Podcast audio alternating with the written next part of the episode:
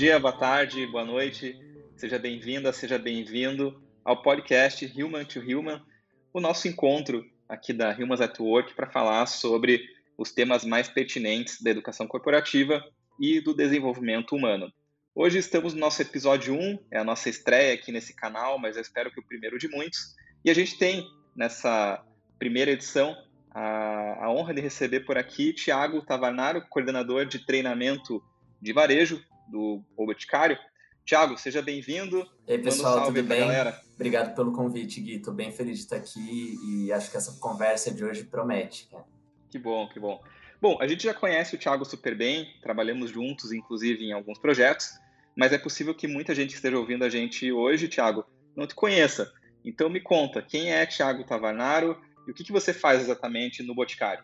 Cara, lá no Boticário, a minha área é responsável por toda a parte de modelagem e desenvolvimento dos times que trabalham com atendimento, seja do consumidor dentro das lojas ou do revendedor dentro dos, dos espaços do revendedor que o Boticário atua.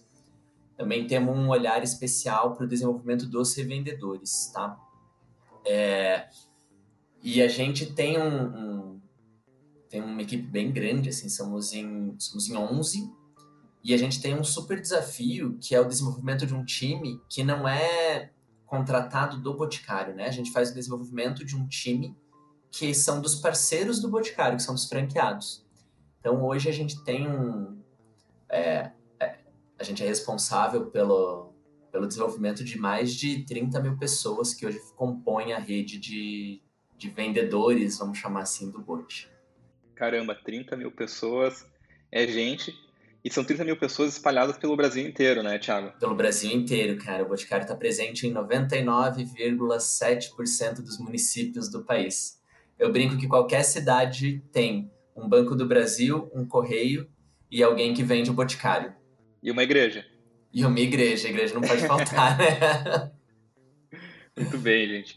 Então, agora vocês conhecem um pouco mais do, do Thiago, sabe dos desafios que ele vem passando, trabalhar aí com um público de mais de 30 mil pessoas, como ele disse, em quase 100% dos municípios brasileiros. Sem dúvida, é um desafio muito grande, mas também um privilégio muito grande poder é, tocar tanta gente, e essa é uma das grandes partes que tornam a educação corporativa tão apaixonante. A gente está é, gravando esse podcast diretamente da pandemia, então eu não sei quando você é, que está nos escutando, é, enfim, acompanha essa, esse material.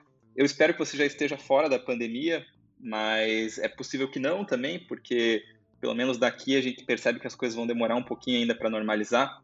E a gente tem, nessa fase, é, conversado muito sobre o futuro da educação corporativa e como lidar com esse desenvolvimento humano dentro da época de Covid e também é, o que a gente já pode prever para um pós-Covid, até porque é bem provável que tudo isso que a gente vem vivendo modifique bastante a nossa cultura de trabalho e a nossa cultura como um todo, e é claro que isso vai impactar a nossa forma de enxergar conteúdo. O Thiago comentou com a gente que ele tem um desafio enorme de lidar com um público muito grande e que está distribuído pelo Brasil inteiro. Então, essa distância antes do Covid já seria com certeza um grande desafio, e agora, com o Covid, certamente é ainda maior.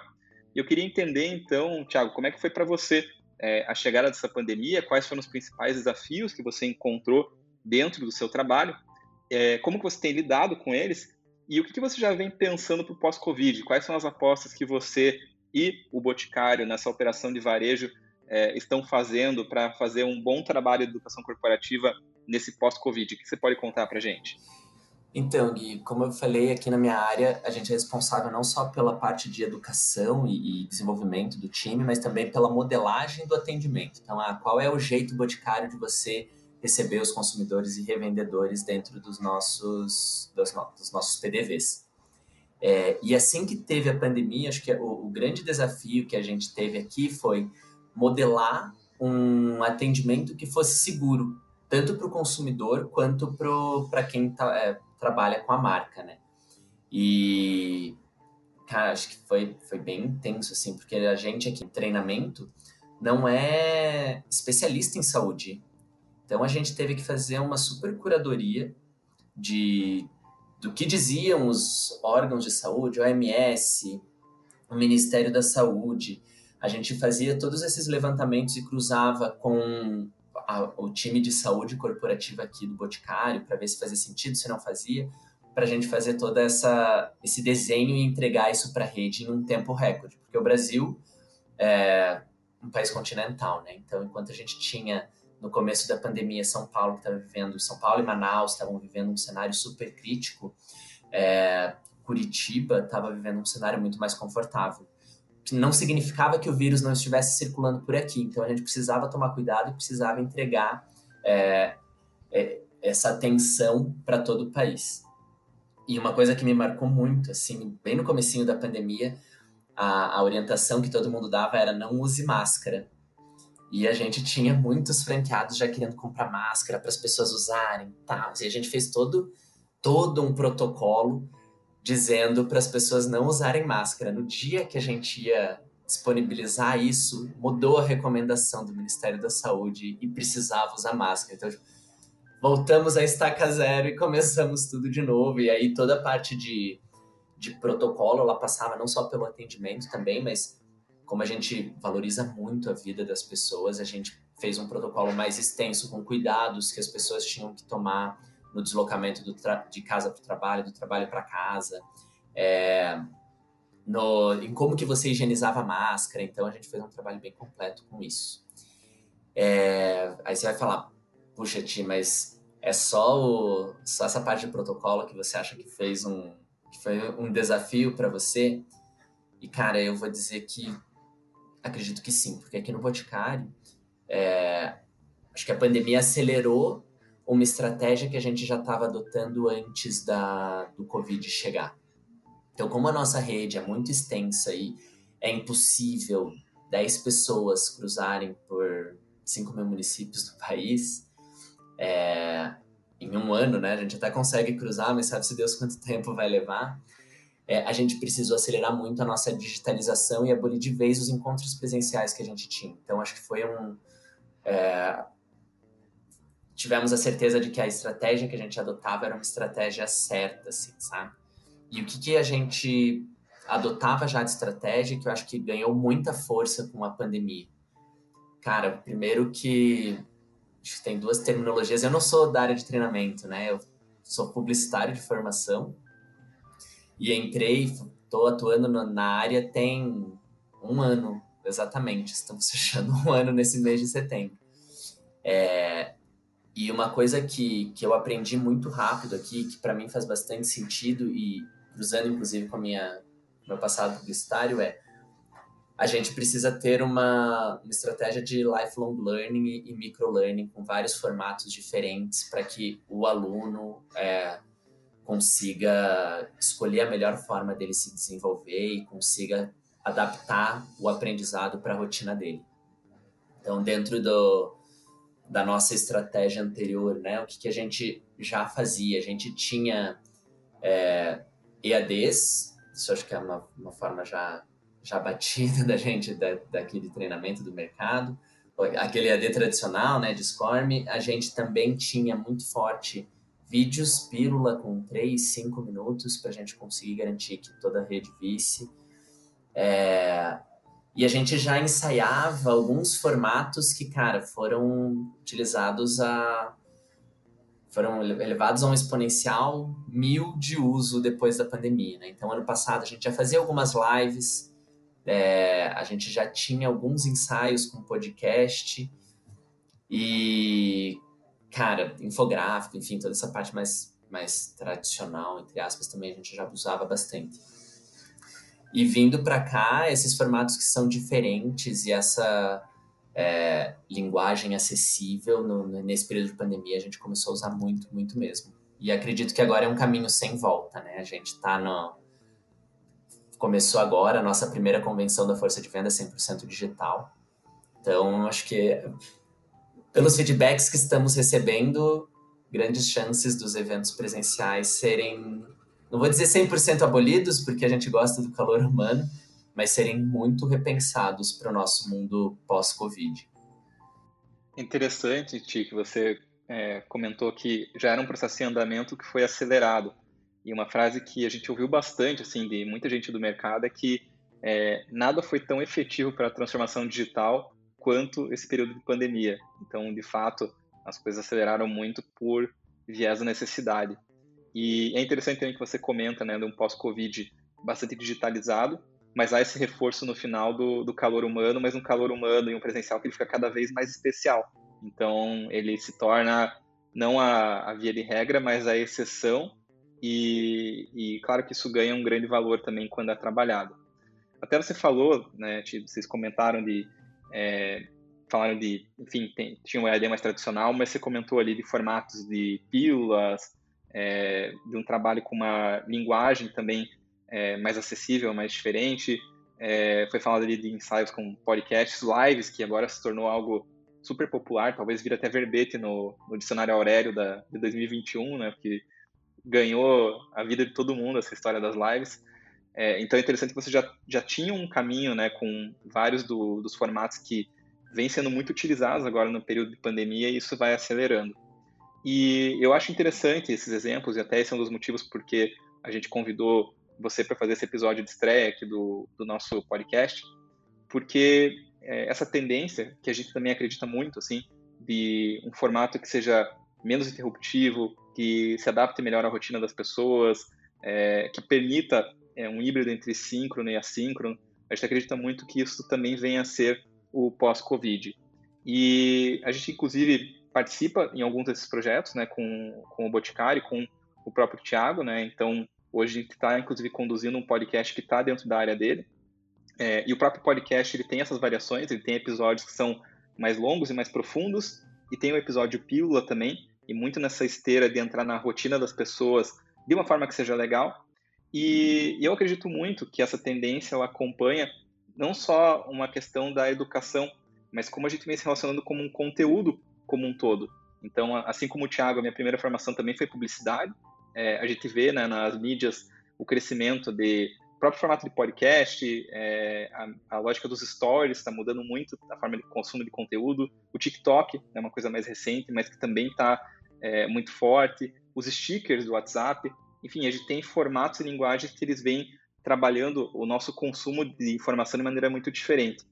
E é inevitável que isso impacte né, a nossa é, vida na educação corporativa, porque no fundo são pessoas, né? Então as pessoas elas vão trazer a, as suas ideias de, do que é relevante, a sua forma de se comunicar também para esse contexto. Eu queria entender, Ti, é, agora aproveitando bastante a sua veia publicitária também, é, como que você acredita que esses formatos e linguagens que estão surgindo, é, eles podem ser usados no treinamento e desenvolvimento, especialmente num contexto como o seu, que você lida com públicos muito diferentes, né? Porque a gente de todas as partes do Brasil. Então, como é que você consegue se aproveitar desse movimento para é, trabalhar um desenvolvimento que seja mais relevante para a vida das pessoas?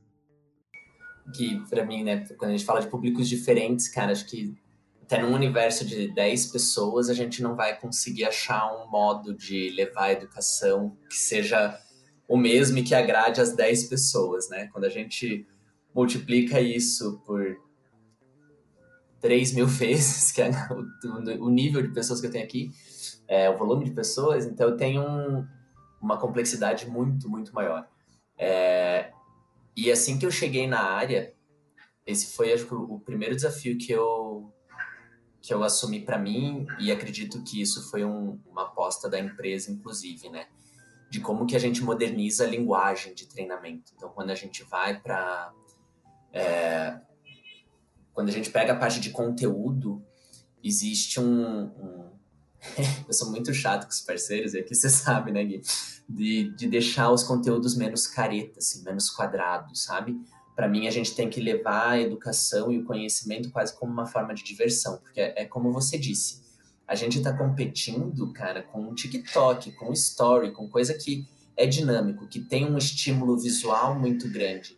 E aí a gente entra num, num vídeo, por exemplo, que tem uma pessoa com uma camisa parada num lado da tela e estourando imagenzinha tosquinha assim do lado, cara, você já dormiu nos primeiros dois minutos, né? É, o que, que eu tenho provocado muito o, o meu time e a gente está tá respondendo para isso, usar é, e aí sempre existe o desafio, né? De como que a gente usa toda essa linguagem e toda essa referência de youtubers, instagramers e tiktokers para os nossos conteúdos, mas equilibrando de uma forma que não tire a seriedade do tema que a gente está abordando com as pessoas. Então, qual é o, o, equilíbrio exato entre ser um entretenimento e ser desenvolvimento? Que eu acho que é a grande discussão que a gente está tá tendo aqui. Às vezes a gente derrapa muito para um lado, às vezes a gente derrapa muito para o outro, mas acho que é o, a, a, curva de aprendizado, né? Até a gente conseguir chegar exatamente nesse equilíbrio vai, vai um tempo. E, cara, para mim, isso é o futuro, assim. Se a gente entende, né, falando de uma educação à distância, que eu dependo muito que o aluno tenha esta vontade, esta predisposição de entrar lá, fazer o curso, cara, vão ser muitos, muitos poucos que vão entrar para fazer o treinamento pensando no desenvolvimento próprio, assim, para ser uma pessoa melhor. Então, ou a gente cobra o cara e põe em remuneração variável, adesão aos treinamentos que ele tenha que fazer, é, ou a gente vai transformar aquilo que também seja um lazer para ele, né? Tipo, ah, fora do momento do meu momento de trabalho, pensando aqui nos times que eu atuo, é, eu, eu, preciso que o cara entre fora do momento de loja, né? Quando ele não está vendendo, que ele precisa fazer o treinamento. Então, eu preciso dar algo que seja também um, um passatempo, entre aspas, para ele. É, eu preciso oferecer uma solução que que o entretenha, o desenvolva e que no final das contas ele tenha um, um ganho nesses dois momentos, né? Tanto porque se ele está desenvolvido, ele vai vender mais, então vai aumentar, aumentar a comissão dele e a remuneração dele. E ele também não, não perdeu um entretenimento no momento livre, um momento que ele tinha para descansar e um momento de lazer dele. Achei legal que você usou a palavra entretenimento e, e, que às vezes parece que é uma coisa que está muito oposta ao, ao, terreno da educação. É, e isso talvez venha até de uma herança é, ruim que muita gente tem de não gostar do estudar, né? porque a gente tem é, modelos de educação, principalmente na época de ensino fundamental, etc., que acabam não sendo tão divertidos e muita gente às vezes cresce com aquela visão de que o treinamento é uma coisa chata, de que a educação é, é um fardo, né? necessário, mas é um fardo. E, e não precisa ser assim, né? É, o que, que eu sinto muito aqui, Gui, tipo, e, e, isso é uma coisa também que eu falo muito com o meu time. É, em educação, muitas vezes a gente quer levar o que a gente acha que as pessoas precisam saber. E aí, como a gente não entende a realidade do aluno, acaba ficando essa coisa forçada. E daí fica essa coisa chata, porque a gente não tem o estímulo fã do, do entretenimento, já tem essa coisa que é um pouquinho mais careta, é, a, a, pessoa tá vindo aqui me ensinar algo que eu ainda nem sei que eu preciso saber, tipo, sabe? Tipo, vem aqui. É, pode falar palavrão aqui? Não. Como que é essa parte? A gente coloca um. tá, beleza. Então, vem aqui, as pessoas de educação corporativa vêm, regra para mim, dizem como que eu tenho que fazer, o que, que vai dar certo, o que, que não vai. E a pessoa não sabe muitas vezes qual é o real ponto de dor que eu tenho aqui, sabe? Tipo, não sabe me explicar o porquê que eu preciso fazer isso, não diz o que, que eu vou ganhar fazendo aquele treinamento. Então, acho que esta fama de não gostar de aprender ou de ser chato aprender vem muito disso, né? De como a gente tenta moldar as pessoas e colocar as pessoas numa caixa, sendo que às vezes a gente precisava, muitas vezes, potencializar o, os talentos de cada um, né? E fomentar a diversidade real. Sim. E é, é uma educação, é, muitas vezes, pouco pensada no, no, usuário e na usuária, né? Ele é, ele é pensado na, no objetivo que a empresa tem, que a área tem. É, você tem muita razão nesse sentido. E aí não tem como ser legal, né? se não há um pensamento sobre a vida daquela pessoa, é, sobre o que ela está querendo, quais são os anseios, né? E a própria linguagem mesmo não tem como funcionar. A gente teve uma experiência, inclusive, no ano passado, com a própria área que o, que o Thiago atua. A gente tocou o projeto é, com a Mari, que é, trabalha com o Thiago hoje lá na equipe, e foi um projeto de lives que a gente fez é, para as lideranças né, do, do, do, Boticário. E a gente teve essa preocupação assim muito grande, é, principalmente com a questão da linguagem, porque o assunto liderança ele é muito importante, mas está falando com um público que não necessariamente estivesse tão habituado com a liderança teórica, mas que tem um conhecimento muito prático é, até porque a gente tem ali muitas histórias de pessoas que começaram trabalhando, vendendo na loja, que foram subindo, foram crescendo. Então tem uma, uma vida de, de uma batalha muito prática. E a gente é, trouxe como uma referência para a linguagem um programa mais leve para fazer as lives.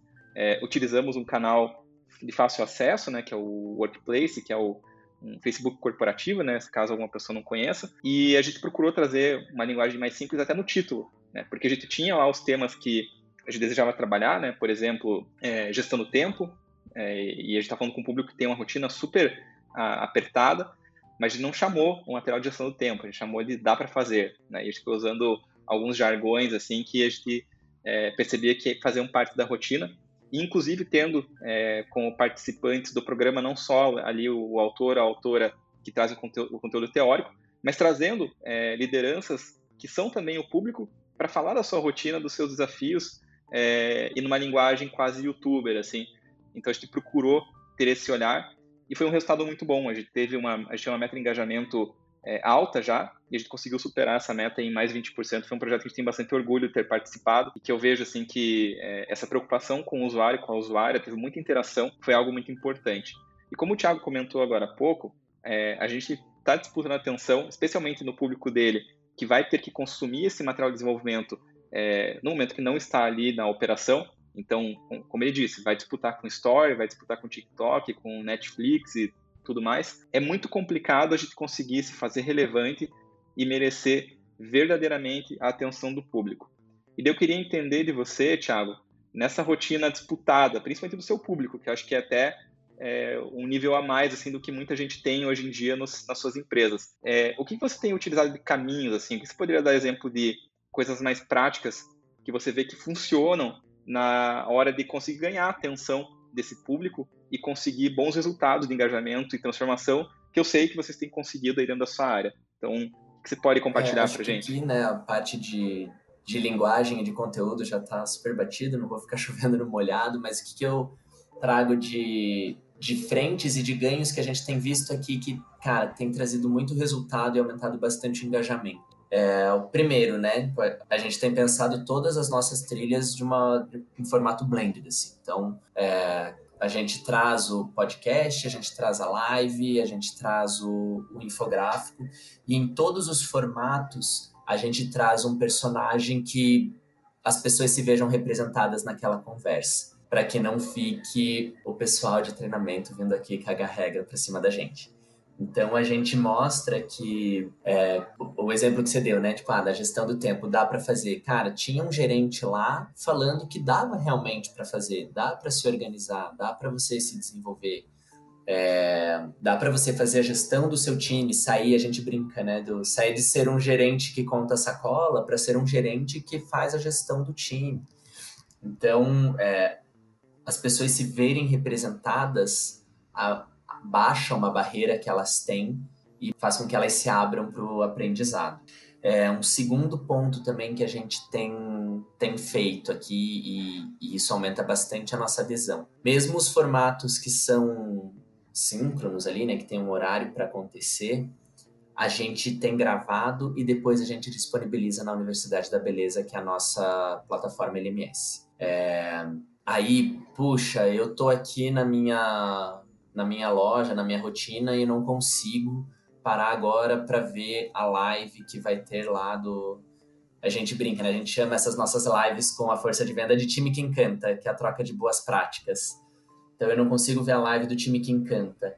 Cara, depois se eu entrar na UB, a live vai estar tá lá gravada, é, legendada, porque acessibilidade também é um ponto super importante pra gente para aumentar a adesão e eu posso assistir no momento que eu que eu quiser, que eu puder, eu consigo entrar lá e tirar as minhas dúvidas. E principalmente, né, se eu gostei, eu consigo voltar para resgatar alguma coisa que eu não lembro. Meu, eu acho que basicamente seria isso, assim, são são essas quatro frentes que eu acho que de dica que eu deixaria para as pessoas. Então, pensar sempre em formatos blended, sabe? Tipo, ah, para o mesmo tema, mude o formato que você vai falar, que, cara, tá tudo bem levem as pessoas para que elas se sintam representadas e, e, troquem boas práticas. Eu acho que a troca de boa prática é uma baita de uma forma de aprendizado. Mantenham o, os conteúdos em algum lugar depois, então mesmo que seja uma live, como que você grava e depois disponibiliza para todo mundo. E o último, foco no conteúdo e pensem sempre em uma linguagem acessível, em uma linguagem fã. Nem sempre a gente consegue fazer isso em 8 minutos, 15 minutos de um treinamento, mas a gente consegue ter alguns momentos de quebra para a pessoa não cair na monotonia e para a pessoa se manter ali prestando atenção e, e, engajada. Inclusive, isso que você destacou, Thiago, do, do tempo né, e também da, da linguagem, e principalmente a representatividade, é, é algo que explica-se muito no sucesso do próprio TikTok ou do Story que a gente citou agora há pouco. É, que é cada vez mais um conteúdo real, que a pessoa se enxerga, a pessoa se identifica, que tem um dinamismo, né? Então, é, isso faz todo sentido e a gente vem observando não só na educação corporativa, mas no consumo do conteúdo como um todo. Com certeza, Gui. Eu tenho. E a duração dos treinamentos é uma coisa que a gente está cada vez mais preocupado, assim, com a duração ideal que, que a gente deveria ter, sabe? Porque eu, a duração ela está cada vez menor e eu acho que as pessoas estão colocando uma pressão muito grande para que a gente precise diminuir. E, e, não é uma pressão explícita, tipo, ah, faça um treinamento mais curto, mas é no, na forma que as pessoas estão consumindo conteúdo. Assim. Então, ah, o TikTok, cara, são 15 segundos. Se você coloca um material de 30 minutos, um vídeo de 30 minutos, uhum. a pessoa já vai desistir nos primeiros dois. É, ela não está mais habituada a ver 30 minutos de, de, de conteúdo sem parar próprio filme, quantas vezes a gente tá vendo um filme, né, e a gente é. se perde no meio do filme mexendo no celular porque a gente se entediou ali no filme. É, eu descobri que tem alguns colegas aqui dentro da, do grupo que eles veem todos os vídeos e os podcasts em reprodução 1.5. Tipo, eu nem sabia que isso existia, cara. Eu fiquei muito de cara quando eu descobri. Eu falei, cara, isso vai ficar muito louco, porque hoje, tipo, um vídeo que a gente pensa em cinco, as pessoas estão consumindo em dois minutos e meio. É... E aí, o que, que a gente vai fazer, né? Pensando da gente aqui em, em, treinamento, que conteúdo que a gente vai conseguir levar em 15 segundos, cara? Em 15 segundos eu não digo as propriedades que um produto do Boticário tem, eu não conto a história que está por trás do desenvolvimento dele. É... E isso são todos argumentos de venda super importantes e que todo mundo é, precisa saber para conseguir converter mais, para a gente manter uma alta satisfação do atendimento, tanto dos clientes quanto dos revendedores, para a gente manter os revendedores engajados é, e os consumidores dos revendedores também satisfeitos com o atendimento e a marca como um todo, né? Uhum. É, esse para a gente que está no lado de fazer o conteúdo é sempre o desafio, né? Como é que a gente consegue é, dizer tanta coisa que, que é importante ser dita com o tempo mais reduzido. O que a gente experimentou assim em alguns projetos é, foi de não, não, diminuir a carga de conteúdo, mas mudar o formato de entrega. É o famoso pagamento parcelado. Então, a gente vinha, e não faz muito tempo, né? Dois anos atrás, tendo aquela cultura de fazer workshop de duas, três horas. E o que a gente tem feito, especialmente nesse período de pandemia, que as rotinas elas estão mais complexas, a gente tem feito muitos projetos com uma entrega parcelada, que ao invés de você pegar o conteúdo duas horas e entregar de uma vez, você vai entregando dia a dia, com 5 minutos, 10 minutos, 3 minutos, é, como você falou, um infográfico, é, a gente começar a fazer o recorte, que de certa forma, né, se a gente pensar aí na figura, mais uma vez, do TikToker, por exemplo, é como o, o provedor de conteúdo conta a sua história para os seguidores, né? Ele vai com esses fragmentos de 15 segundos fazendo o storytelling dele, né? seja de, do que for. É, eu estou há pouco tempo no, habituado, quer dizer, eu não estou habituado, mas pelo menos eu sei o que é um TikTok agora. É, e uma amiga minha me mostrou uma, uma história de uma menina que conheceu um ator de Hollywood e, e isso super viralizou no TikTok. E ela foi contando é, primeiro o approach, como é que ela começou a trocar mensagens com ele. Ela não sabia que ele era famoso, daí marcaram um encontro.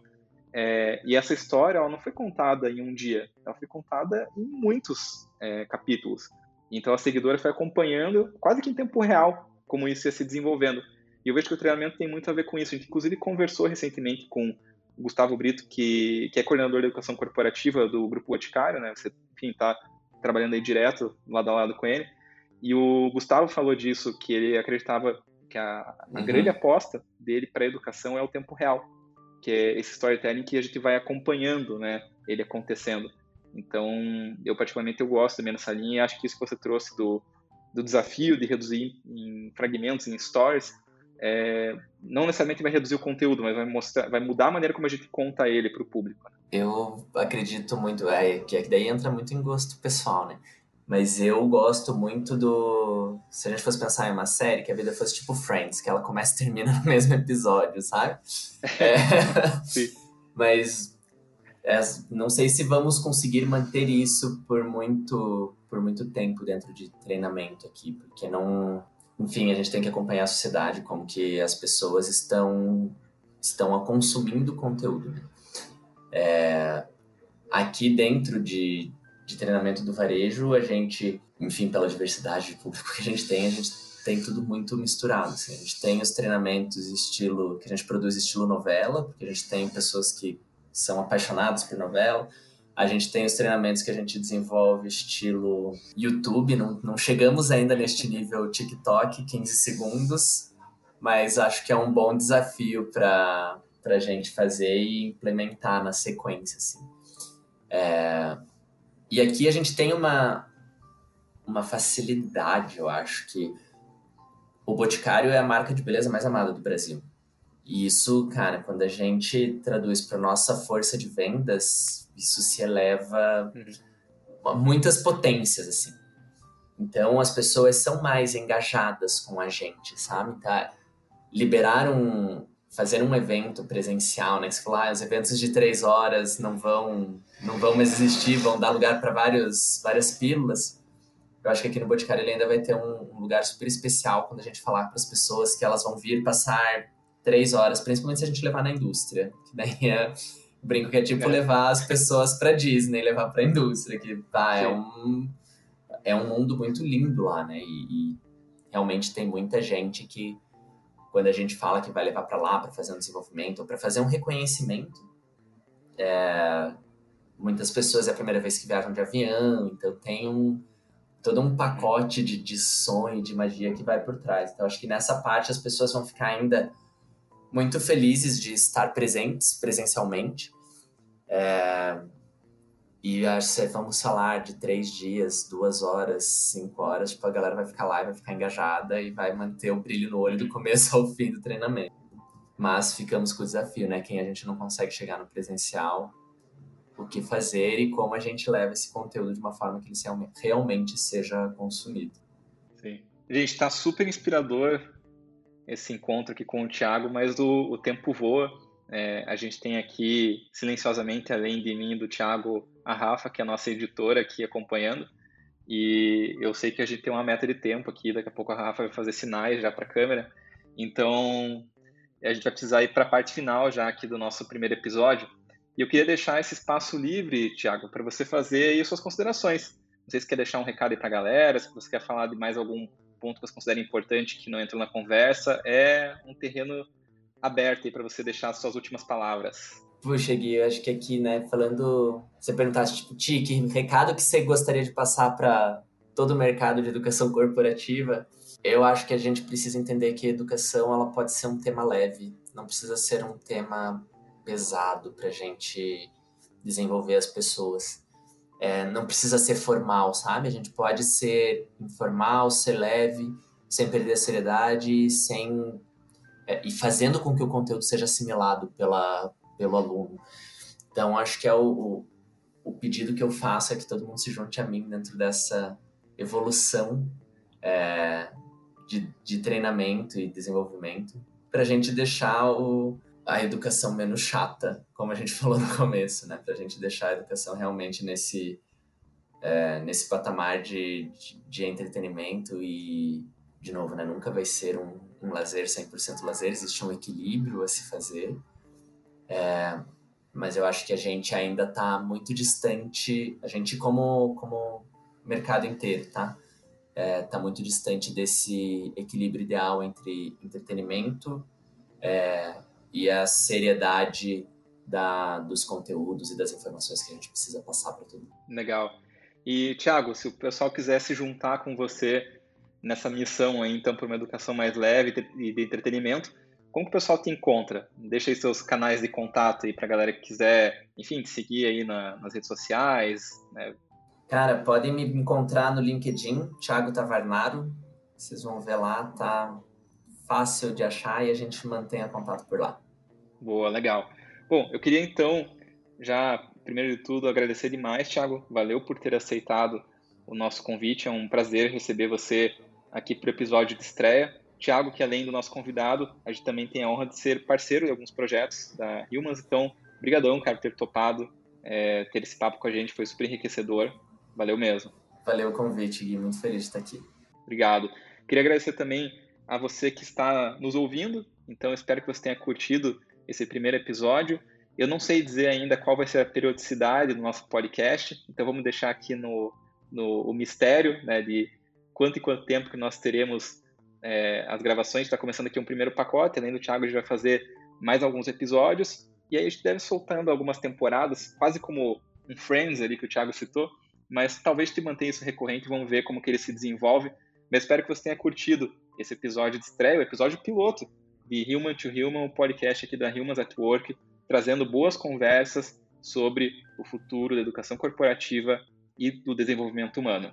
É, também convido você, caso tenha gostado do nosso papo, acompanhar as redes sociais da Humans at Work, você pode procurar no Instagram, pode procurar também no LinkedIn, e a Humans constantemente está promovendo eventos, fóruns, para também debater esse assunto. A gente tem é, é, agora no final de setembro, o evento True Digital, que vai falar sobre transformação digital na educação corporativa. Se você está ouvindo isso no futuro, talvez já tenha virado passado esse evento, mas se você está ouvindo ainda em tempo, ele acontece agora no final de setembro. Mas caso você não tenha conseguido pegar ele ao vivo, seguindo a recomendação do Thiago, a gente na Hilmas também é, costuma gravar esses materiais e a gente pode disponibilizar os links para que você veja as discussões no YouTube e também no formato de podcast é, alguns desses encontros virarão episódios aqui para o Human to Human.